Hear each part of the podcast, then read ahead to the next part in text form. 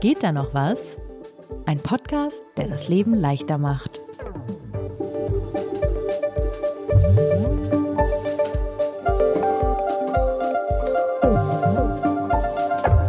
Okay, normalerweise würde ich an dieser Stelle so etwas sagen wie Lisa, wie geht es dir?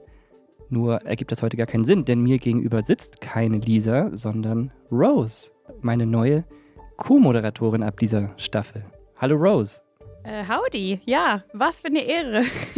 ich freue mich sehr, dich als deine neue Co-Host zu begleiten, auf jeden Fall. Ich freue mich auch, dass du ab jetzt unseren freundlichen, sympathischen Selbstoptimierungspodcast äh, mit mir moderierst. Die Lisa legt gerade eine längere Pause ein bei Zeit Online und äh, dementsprechend auch als Podcast-Host. Und weil ich es ziemlich traurig fand, mein Leben alleine zu optimieren, habe ich mir einen neuen Co-Hostin gesucht. Das war nämlich auch ganz einfach, weil Rose gibt an anderer Stelle bei Zeit Online bereits Tipps und Ratschläge fürs bessere Leben. Rose, magst du selber erzählen, was du da machst? Super gern. Ja, also ich schreibe die wöchentliche Kolumne Frag Rose für ähm, unser tolles Wochenendressort Zeit am Wochenende bei Zeit Online. Und in der Kolumne nehme ich LeserInnenfragen entgegen und also schlage Lifehacks, Tipps und Tricks vor, um kleine Mini-Probleme im Alltagsleben zu lösen. Was war das letzte Mini-Problem, was du gelöst hast? Diese Woche geht es um das Problem, wenn eine Schraube komplett ausgefräst ist und du mit dem Schraubendreher sie nicht mehr rausbekommst. Was macht man da? Ich habe das Problem kann. zu Hause. Wirklich. Die Lampe an der Fassade, was mache ich? Ja, also ich sag's dir, beziehungsweise du musst den Artikel lesen. Aber für die Kolumne habe ich tatsächlich dann Schrauben absichtlich ausgefräst mit einem alten Schraubendreher, um das zu testen. Also bitte keinen Vorwurf, dass ich meine Hacks nicht selber teste. Man macht dann nämlich ein bisschen Natron oder Salz in mhm. dieses kleine Loch rein und dann Sekundenkleber. Und dann muss man den Schraubendreher rein tun und warten, bis es fest ist. Es klemmt einfach und du kannst dann die Schraube rausdrehen. Die Schraube ist dann am Arsch natürlich, aber die musst du sowieso ja. wegschmeißen. Vielleicht machen wir mal eine Folge über Schrauben in Zukunft. Aber ihr hört die Zuhörerinnen und Zuhörer. Rose ist perfekt vorbereitet auf diesen Podcast. Und hauptberuflich muss man aber sagen, Rose, machst du bei Zeit Online noch mal was anderes. Leider ja. Das heißt, das heißt leider, zum Glück. Ja, äh, was ist dein äh, eigentlicher Jobtitel? ich bin so ein bisschen auf die Kolumne abgeschweift, aber ich bin eigentlich Entwicklungsredakteurin als Hauptberuf bei Zon und ja, das ist halt eine relativ komische Stelle, hat ja nichts mit dem globalen Süden zu tun, ähm, sondern wir in der Entwicklungsredaktion kümmern uns um die Umsetzung und Entwicklung von neuen digitalen Features bei Zeit Online, also beispielsweise in der App oder auf der Website und wir programmieren und bauen solche Features auch manchmal selber, wenn es schnell gehen muss beispielsweise. Also eine Co-Hostin mit vielen Jobs und Talenten auf jeden Fall. Und ein letztes Detail noch, du kommst aus dem schönen England. Ja, leider ja. genau, äh, ja, ich komme aus dem Royal äh, County Berkshire. Das ist. Bitte was? Ja, das ist Berkshire, das ist halt ein Staat in England. Ich bin auf dem Land groß geworden dort. Also einfach als Kontext, das ist in der Nähe von Reading, was in der Nähe von London ist. ja, also so im Südwesten, nicht in der Nähe der Küste, nicht in der Nähe der Berge, also einfach in der flachen Mitte sozusagen. Super. Und genau. jetzt, jetzt sitzt du hier in einem Podcast-Studio. Sind wir eigentlich im Wedding, liebe Produzentin? Nein, im Prenzlauer Berg. Okay. Sebastian wohnt in Berlin seit. ich wohne in Steglitz. Das ist die andere so. Ecke der Stadt. Es ist nicht Berlin. Ja. Super, und jetzt sitzen wir hier und äh, machen zusammen den Podcast. Geht da noch was? Wir erscheinen jetzt wieder alle zwei Wochen, immer montags, überall da, wo es Podcasts gibt. Man kann uns abonnieren, man kann uns auch E-Mails schreiben, was uns immer sehr freut, an geht da noch was at zeit.de. Und in dieser Staffel wird es wahrscheinlich wieder acht Folgen geben, in denen wir versuchen, das Leben ein bisschen leichter zu machen. Und wer bist du denn eigentlich? Ich glaube, du hast so. es gar nicht gesagt. Ich bin der Sebastian, stellvertretender Chefredakteur von Zeit Online und im Nebenberuf auch Podcast-Host.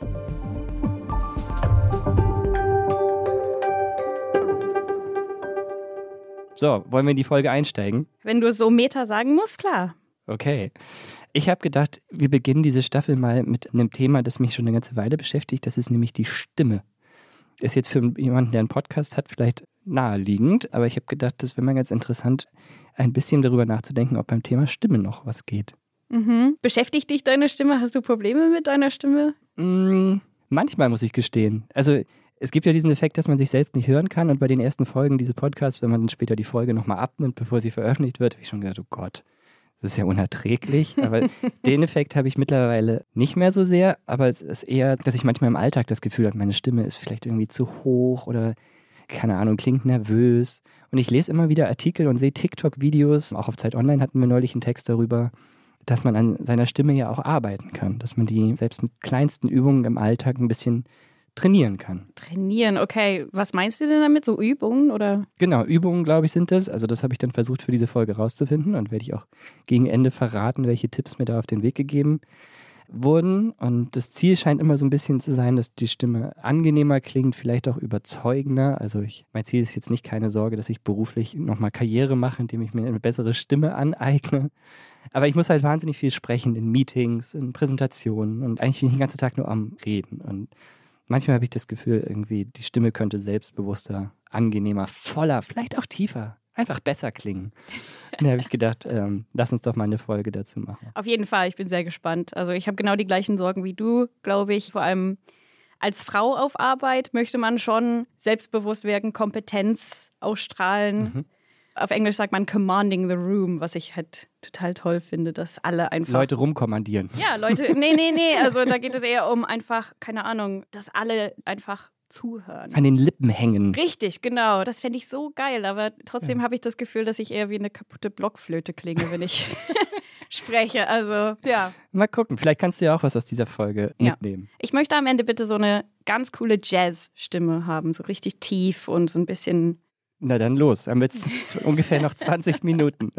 Okay, hab, also wie hast du denn angefangen? Ich habe das getan, was wir in diesem Podcast so gut wie immer tun. Ich habe mir Rat geholt. In diesem Fall Klar. von zwei charmanten und extrem kenntnisreichen Stimmexpertinnen.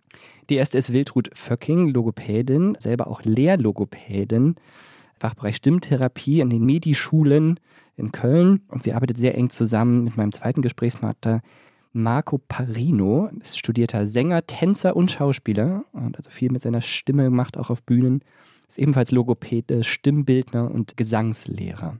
Die beiden haben zusammen eine Praxis und als ich die Frau Föcking angefragt habe, hat sie gesagt, dann holen wir doch gleich den Marco Parino noch dazu. Und so hatten wir drei ein wirklich äh, sehr, sehr angenehmes Gespräch, aus dem ich so ein paar Ausschnitte mitgebracht habe. Sie haben auch das Buch geschrieben, Starke Stimme, stark im Job. So. Geil. Und war das ein sehr angenehmes Interview zum Hören? Also waren das einfach drei super harmonische Stimmen? Das verrate ich ganz zum Schluss. Ich habe sie auch gebeten, meine Stimme zu bewerten. Ähm, aber die Schwierigkeit schon mal beim ersten Telefonat war, dass man sich, wenn man mit Logopäden und Stimmexperten spricht, die ganze Zeit so Stimmen beobachtet fühlt. Mm. Die ganze Zeit den Eindruck, okay, die bewerten einen bestimmt dafür, wie man spricht. So. Meine erste Frage aber an die beiden war, ich wollte noch besser diesen Effekt verstehen, was wir hier versucht haben zu beschreiben mit so Command the Room oder an den Lippen hängen. Welche Auswirkungen hat die eigene Stimme überhaupt auf andere Menschen? Was kann man damit bewirken? Das hat Marco Parino ganz gut beantwortet. Vielleicht sollte man an der Stelle erstmal ein bisschen differenzieren zwischen Sprechen und Stimme. Also uns interessiert wirklich die Stimme an sich, also der Stimmklang, der uns ja bei allen kommunikativen Situationen begleitet, der Stimmklang. Also alles, was wir kommunikativ transportieren, wird, wenn es mündlich stattfindet, über die Stimme transportiert. Und je nachdem, wie der Stimmklang, der an unser Ohr gelangt, ähm, strukturiert ist, hören wir dem oder derjenigen, die da spricht, gerne zu oder auch nicht, ohne das benennen zu können häufig. Also alle von uns kennen wahrscheinlich Situationen, dass wir irgendwo sitzen und denken, das Thema interessiert mich eigentlich, aber ich drifte die ganze Zeit ab und bin gar nicht so ganz beim Thema. Und dann gibt es andere Situationen, bei denen man förmlich dem oder der Sprecherin an den Lippen klebt und denkt, was ist das Besondere an dieser Situation? Und das ist dieses nicht greifbare, nämlich dieses Schwingen dieser Stimme, die uns wirklich erreichen kann, wenn sie ja, wenn sie gut funktioniert. Entweder ganz natürlich von Natur aus, also Gott gegeben, Göttin gegeben, oder durch ein entsprechendes Training. Ja, interessant. Also Stimmen können auf jeden Fall krass unterschiedlich sein, das weiß man ja schon. Ich kenne halt ein paar Menschen, die wirklich eine, so eine magische Stimme haben, wo du diese Menschen einfach gar nicht ignorieren kannst. Du kannst die nicht nicht ernst nehmen. Vielleicht sind die Idioten, aber es ist egal, weil die Stimme einfach so unglaublich gut ist. Stimmt, ich kenne auch so einen Menschen, auch aus dem beruflichen Kontext. Der war aber auch ausgebildeter Schauspieler und der hatte auch so eine Stimme.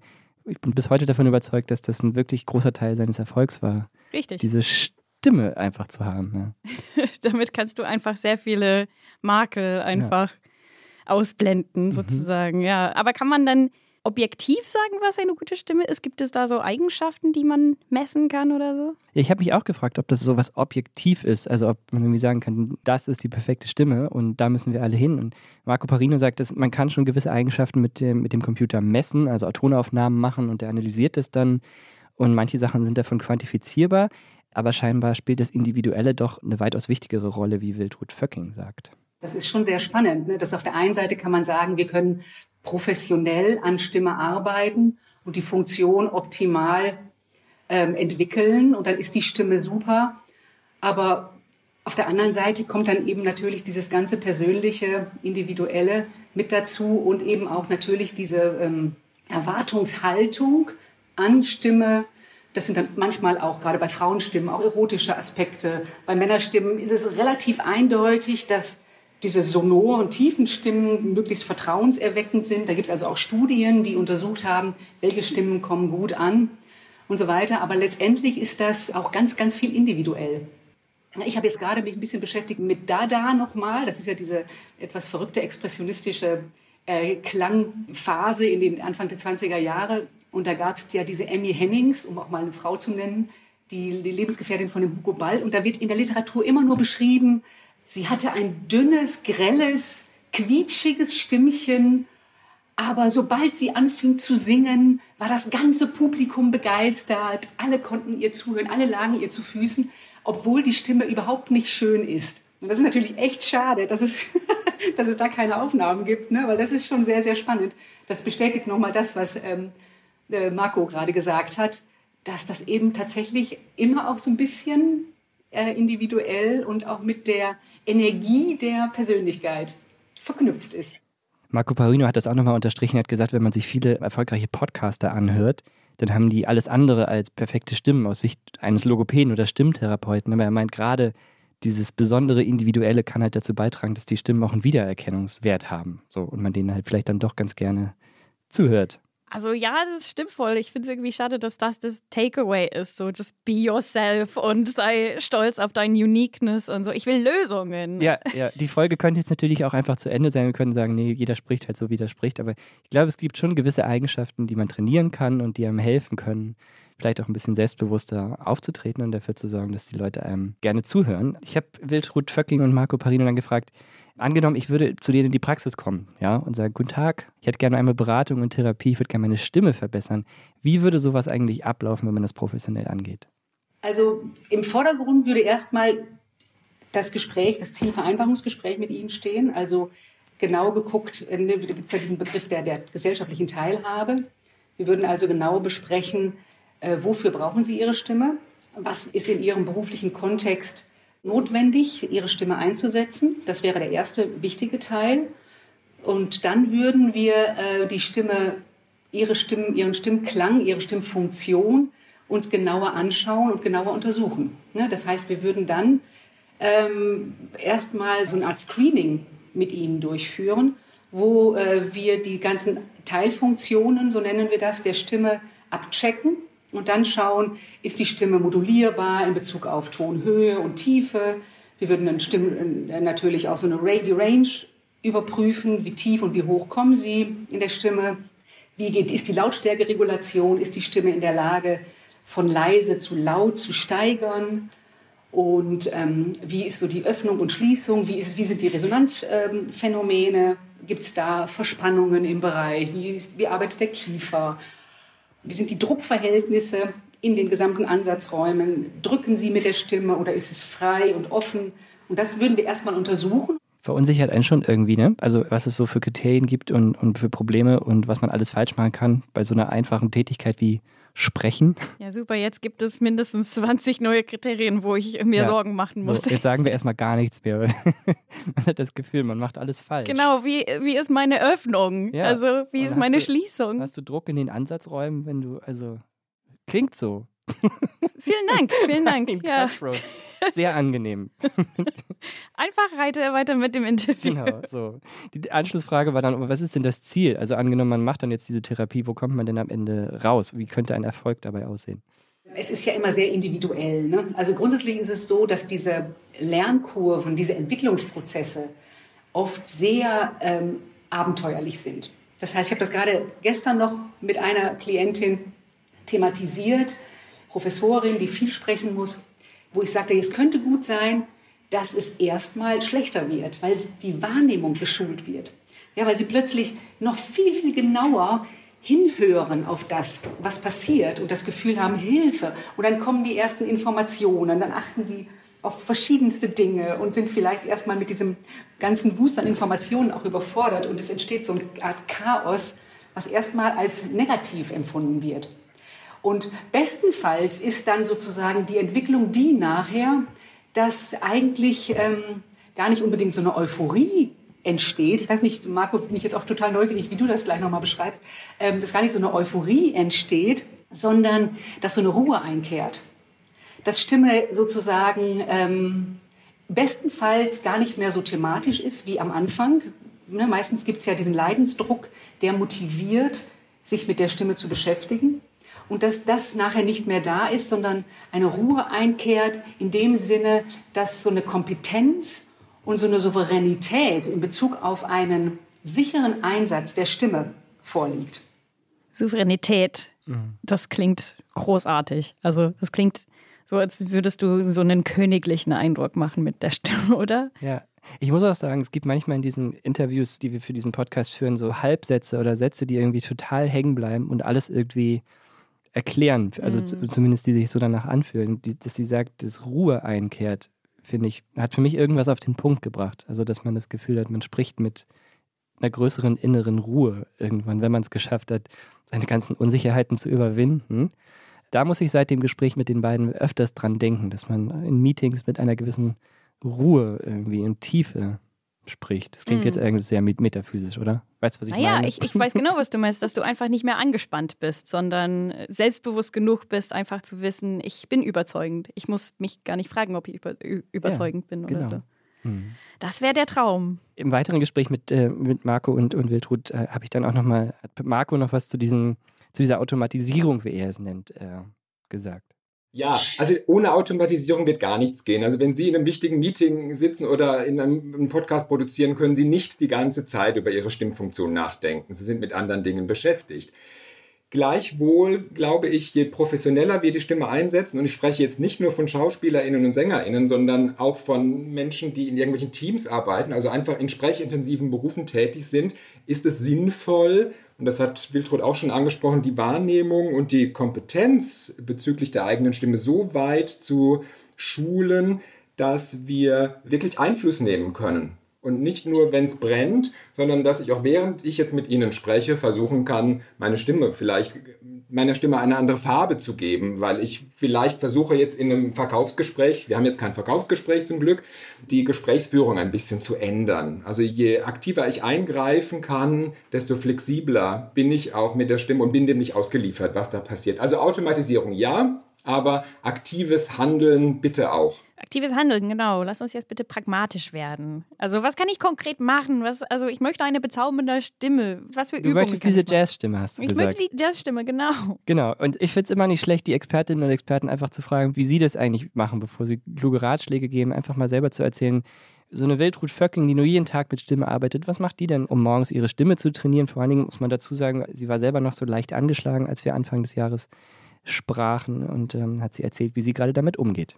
Ich hatte nämlich tatsächlich jetzt über Weihnachten so einen Infekt, der echt hartnäckig ist, vielleicht ja auch interessant, so mit, mit Husten und allem Möglichen. Und merke, dass, dass da immer noch irgendwas sitzt. Und da ist ja oft die Gefahr, da gerade ist es ja vielleicht wirklich ein interessantes Thema, weil es im Moment ja so viele betrifft, dass man diesen Bereich der Stimmgebung äh, in so eine Schonhaltung bringt und meint, oh, jetzt muss ich ganz vorsichtig sein, damit die Stimme nicht auch noch betroffen ist. Und das ist zum Beispiel genau falsch.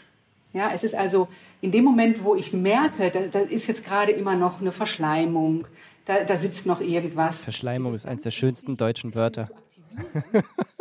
ich lasse mir das auf den Oberschenkel tätowieren, glaube ich. Ähm, von diesem Infekt betroffen wird und auch von dem Schleim, der da ist, befreit zu werden. Das heißt, ich habe also tatsächlich, ich, ich trinke viel Tee, also auch ein ganz wichtiger Hinweis, dass das Trinken sehr wichtig ist, weil eben der gesamte Bereich aus Schleimhaut besteht, aus Epithel und Schleimhaut und immer gut feucht gehalten werden muss. Und das andere, ich habe jetzt heute Morgen tatsächlich weil ich dachte, ich will jetzt nicht mit so einem Stimmchen in die, in die Sitzung gehen, habe ich, eine, hab ich Kräftigung gemacht, ich habe ähm, die Brust ausgeklopft, ich habe Glissandi gemacht, das weiß nicht, ob der, kann der Parino gleich weitermachen. Ich habe also ganz hohe Töne, von unten, also immer wieder die gesamte Range meiner Stimme von der Tiefe bis in die Höhe aktiviert, damit ähm, die Stimme wach wird. Und was habe ich noch gemacht? No, ich habe ein bisschen Schulternkreisen gemacht, ich habe mich gelockert, damit ähm, der Bereich, der, das ist ja so, dass der Kehlkopf hier inmitten von unglaublich viel Hals, Schulter, Nackenmuskulatur sitzt. Ja, wo ich immer sage, der Körper ist ja super konzipiert, aber das ist echt anspruchsvoll, dass dieser Hals so eine Verjüngung ist bei uns Menschen. Ich habe dann gesagt, stell dir mal vor, es wäre nicht so, wir hätten nicht so einen dünnen Hals, sondern wäre so ein, weißt du, so eine Art rechteckiger Körper einfach. Das ist wie so wie Rugby-Spieler, oder? Aber ja, ja genau. Glissandi, ich habe heute Morgen, weil ich wusste, dass wir diese Aufnahme haben, das tatsächlich auch gemacht. Ich habe dann so, also ehrlicherweise heimlich, damit meine Familie nicht denkt, ich bin Echt? verrückt geworden. Im so, Keller einfach. Diese Glissandi gemacht. Ich habe auch geklopft. In letzter Zeit eh häufiger gehört, dass das helfen soll für die Stimme. Den kann ich jetzt wirklich nur empfehlen. Marco hat noch ein paar Ergänzungen, was die Tipps angeht. Ich denke, dass jeder ja, bevor er zum Job geht, sich erstmal zu Hause bewegt. Also er geht in die Küche, macht sich einen Kaffee, geht ins Badezimmer. Also alle Gelenke im Körper werden ja erstmal bewegt. Bei der Stimme ist das häufig anders. Je nachdem, wie die Wohnsituation zu Hause ist, kommt es häufig vor, dass man über einen guten Morgen, Schatz oder so nicht viel spricht und dann in die Vorstandssitzung geht und glaubt, die Stimme könnte funktionieren. Das ist exakt mein Morgen. Guten Morgen, Schatz. Vorstandssitzung. Raus.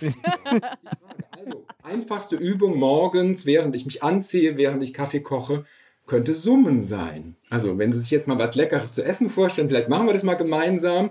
Sie stellen sich was Leckeres zu essen vor und da kommt so was raus wie mm. Also ein M. Mm. Genau.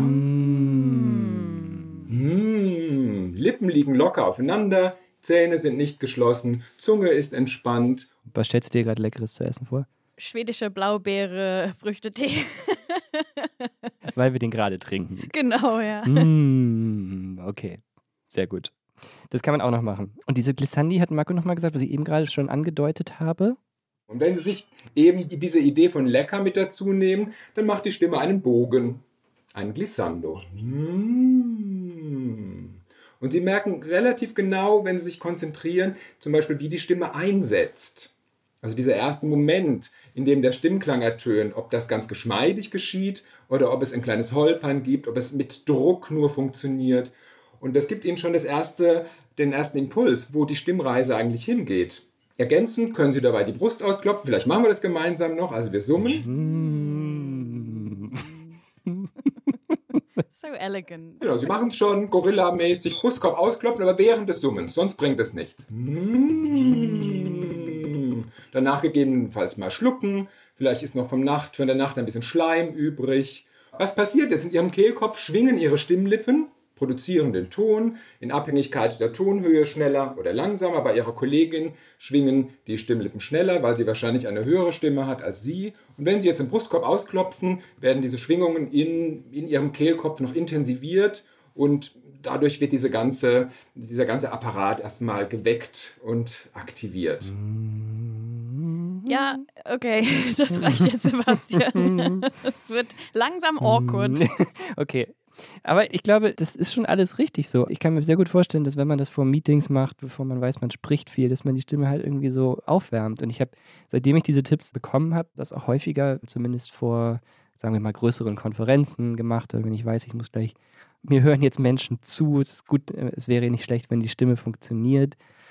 Und es hat irgendwie so ein bisschen so einen doppelten Effekt gehabt. Also das zum einen, glaube ich, die Stimme selbst, aber auch tatsächlich dieses, es ist ja ein Moment der Ruhe wieder, um auf diesen Begriff zurückzukommen, der da entsteht, wenn man ganz kurz irgendwie in sich geht und dieses vielleicht nach außen etwas komisch wirkende Summen und Klopfen macht. Ja, ich finde, es macht vollkommen Sinn, so ein bisschen kurz aufzuwärmen. Also eigentlich verrückt, dass man nicht daran denkt. Wenn man irgendwas Körperliches machen würde, würde man sich natürlich aufwärmen, bevor es losgeht. Ja. Also Hast du eigentlich manchmal Situationen, in denen deine Stimme komplett versagt, weil du irgendwie wahnsinnig nervös bist? Oder? natürlich, selbstverständlich, ja. Ja. Also und normalerweise in den schlimmsten Momenten, also wo ich einen Vortrag halten muss oder irgendwie so eine Zimmer voller Kinder in den Griff kriegen muss oder sowas, Ja. ja, dann klinge ich wirklich wie, also es gibt so diesen Stimmbruch, so wie Ja. Teenager-Jungs. Ich habe bis heute bei mir kein Muster gefunden, wann das passiert. Also es hat erstaunlicherweise wenig damit zu tun, wie viele Leute zuhören. Ich habe, glaube ich, schon, also nicht oft, aber hin und wieder vor, sagen wir mal, tausend Menschen auf einer Theaterbühne gesprochen und das hat wunderbar geklappt und dann spreche ich wiederum vor 15, und die ich schon länger kenne und die Stimme versagt. Das ist wirklich so situationsabhängig und deswegen habe ich Marco Porino nochmal abschließend gefragt, ob er noch einen Trick kennt oder einen Tipp kennt, wie man solche Situationen vermeidet.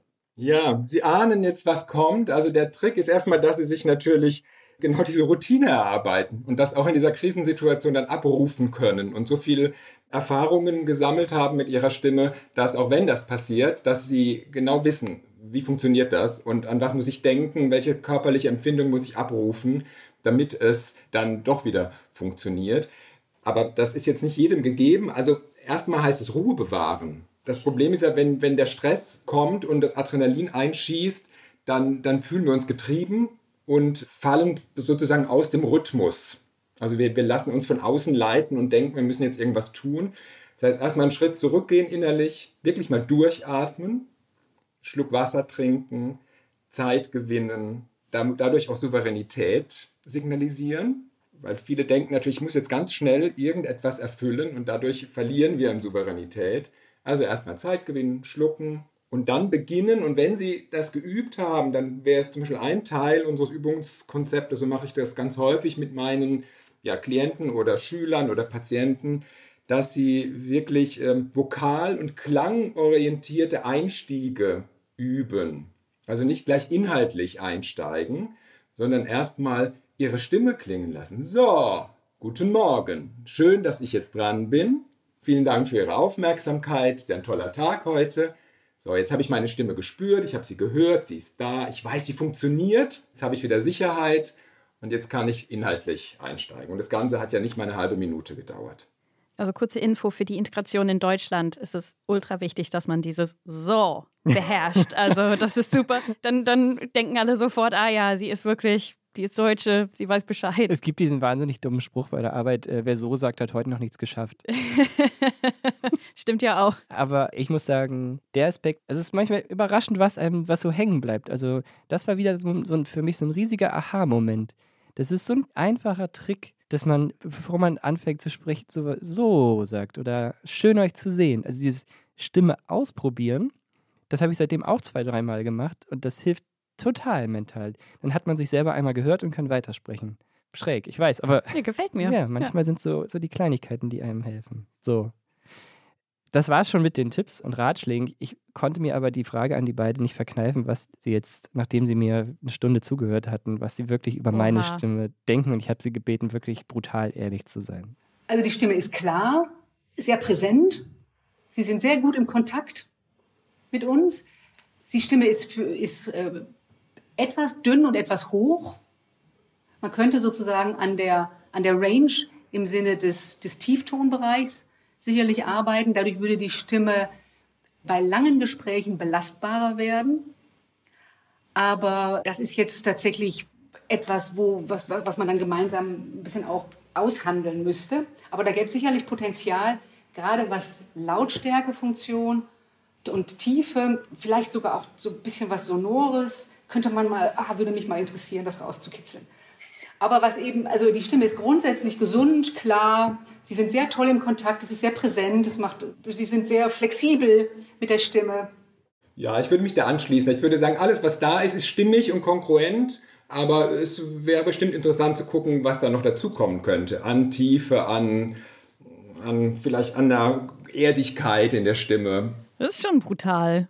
Ja, das ist schon echtes deutsches Feedback. Ist schon sehr höflich, aber, auch für noch viel Potenzial. Die. Ehrlichkeit in der Stimme, das, muss, Nee. das könnte man stundenlang auspacken. Nee, ich glaube, er hat Erdigkeit gesagt. Ja, Ehrlichkeit. Das ist. Erdigkeit. So wie, wie Erde. Das Ach ist. so. Ja, ich habe Ja, auch okay. erst gedacht, wir benutzen so eine, muss man dazu sagen, so eine Transkriptionssoftware, die das niederschreibt automatisch, was die Interviewpartner sagen. Und im Skript steht tatsächlich Ehrlichkeit, aber ich hoffe, er hat Erdigkeit gesagt. Ja, also du liest es und glaubst, du hast es wirklich gehört. Ja. Okay, aber was hast du denn am Ende aus diesem Gespräch für dich mitgenommen? Also vielleicht rückwärts gehend, Sie haben ja, glaube ich, recht. Ich hatte das ja eingangs selbst gesagt, manchmal erscheint mir meine Stimme auch zu hoch und ohne die nötige Tiefe und Ruhe. So, also ich habe auf jeden Fall mitgenommen, wohin ich die Stimme entwickeln könnte und auch irgendwie möchte. Und ich werde mich auf jeden Fall mehr damit beschäftigen, wie man da irgendwie hinkommt. Übers Klopfen, Glissando und Summen hinaus. Was auch hilfreiche Tipps waren, weil ich glaube wirklich, dass man sich das bewusst machen sollte, bevor man viel spricht oder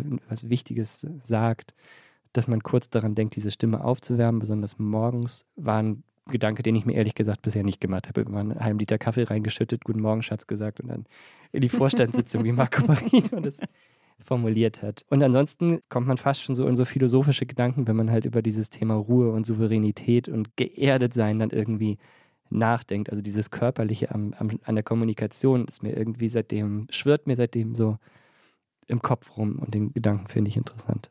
Ja, total faszinierend. Ich frage mich, ob das die Lösung ist, um meine Jazzstimme endlich zu finden. Auf der anderen Seite hätte ich jetzt, ich bin neugierig und würde sehr gerne ein Experiment machen, wo ich einfach versuche, noch hektischer zu sein und einfach so wirklich außer Kontrolle wirken, ob das dann irgendwie die Leute, ob mir die dann wirklich auf die Lippen hangen. Mal gucken, ich werde auf jeden Fall diese Tipps auch ausprobieren. Das Individuelle ist aber auch sehr wichtig, haben wir ja auch gehört in dieser Folge. Und ich Ja, glaube, der beste be Weg zur. Jazzstimme ist einfach ein durchzechter Abend in irgendeiner Neuköllner Eckkneipe. oh, ja. Auf jeden Oh, Fall. So eine Raucherkneipe-Stimme ist ja auch etwas. Jazz-Stimme-mäßiges, ja. Also schreibt uns, wie ihr unsere beiden Stimmen findet. Es war eine große Freude mit dir, Rose. Herzlich willkommen in diesem Podcast. Vielen Dank, freut mich da zu sein. Ciao, ciao. Geht da noch was? Ist ein Podcast von Zeit Online, produziert von Pool Artists.